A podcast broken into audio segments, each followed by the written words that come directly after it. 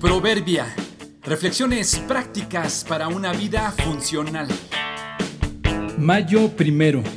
Me lo encontré.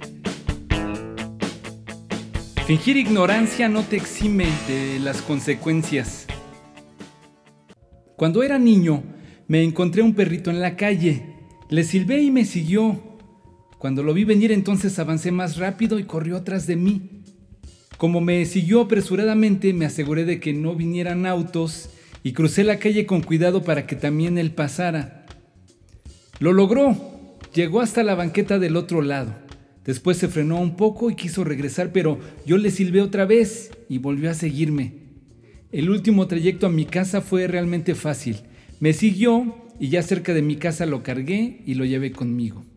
Llegué a mi casa y le dije muy entusiasmado a mi madre, me encontré este perrito, esperando que ella compartiera mi entusiasmo, pero inmediatamente ella me contestó, ¿qué me encontré este perrito ni qué ocho cuartos?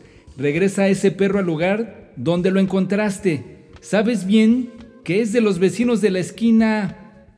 Le dije, estaba en la calle. Sí, frente a su casa. Yo lo sé, Ve a regresarlo y asegúrate de que entre a su casa. Mi madre no creyó el cuento de que estaba sin dueño. Otro día les platicaré qué me pasó de regreso a casa. Otros, igual que yo, en la calle se han encontrado una correa tirada y la levantaron y se la llevaron. Dicen que no se fijaron que en la punta de la correa estaba un collar y en el collar un perro. Lo notaron hasta que llegaron a casa con la correa. Ah, mira, esta correa traía un perro. No lo habían notado. Aún siendo adultos, nos queremos hacer pasar por niños, no inocentes sino ingenuos y pseudo ignorantes.